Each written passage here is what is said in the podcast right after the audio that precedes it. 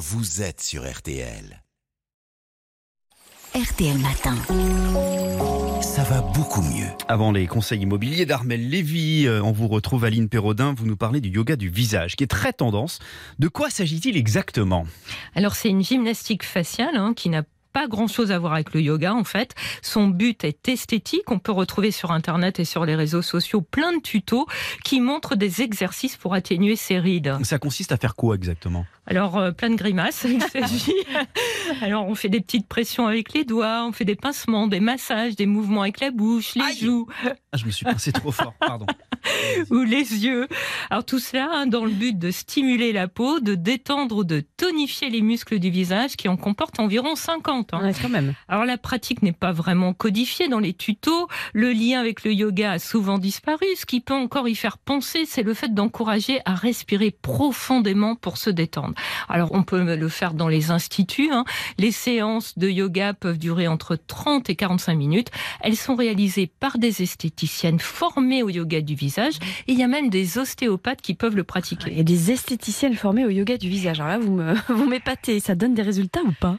Alors juste après la séance, on peut avoir un effet bonne mine, hein, on s'en doute, parce que Ouais. la circulation sanguine est activée, ça procure une détente musculaire. Avec le relâchement des muscles tendus, le visage peut avoir l'air plus reposé. Pour ce qui est d'un effet plus durable, il faudrait que le yoga du visage agisse sur le renouvellement de la peau. Or, c'est le cas. En 2018, des chercheurs américains ont évalué cette gymnastique faciale à auprès de femmes âgées de 40 à 65 ans. Ils ont montré que le yoga du visage réduisait bien certains signes du vieillissement. Mais Les rides, par exemple? Alors oui, les rides, mais aussi le manque de tonicité, l'affaissement du visage. Mais pour avoir des résultats, il faut pratiquer le yoga du visage de façon très, Ah, très assidue.